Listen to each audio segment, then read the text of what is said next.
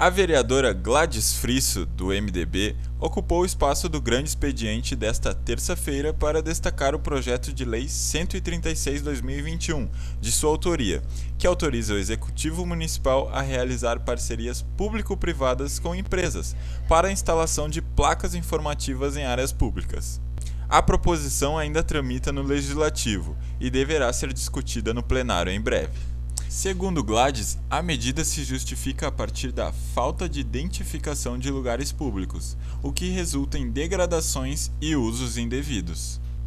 A vereadora defendeu que as placas de publicidades dialoguem com a informação e a preservação do bem público, em função de invasões, descartes incorretos de lixo, vandalismo ou ainda expansões de propriedades em áreas onde a população muitas vezes não sabe que são comunitárias. No que empresas e entidades tiverem interesse na proposta, elas terão o direito à utilização de suas logomarcas nas placas, tendo como contrapartida o pagamento pela instalação e pela confecção delas, em um modelo similar às placas de ruas e outdoors. Além disso, os interessados deverão estar em dia com o município em relação a tributos.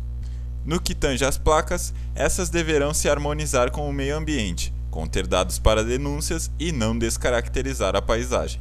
O tamanho e as especificações ficarão a critério do executivo. De acordo com Gladys, das mais de mil áreas públicas da cidade, quase a totalidade dessa quantia não está sinalizada. Se nós observarmos, o próprio Dyer coloca à beira das estradas placas com indicações de que aquela área é pública, que não pode ser construído nada sem antes consultar o Dyer. E ali existe um número para fazer as denúncias. Isso nós não temos nas nossas áreas públicas.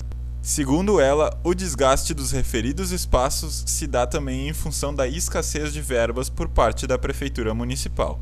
O vereador Zé D'Ambros, do PSB, compartilhou das preocupações de Gladys.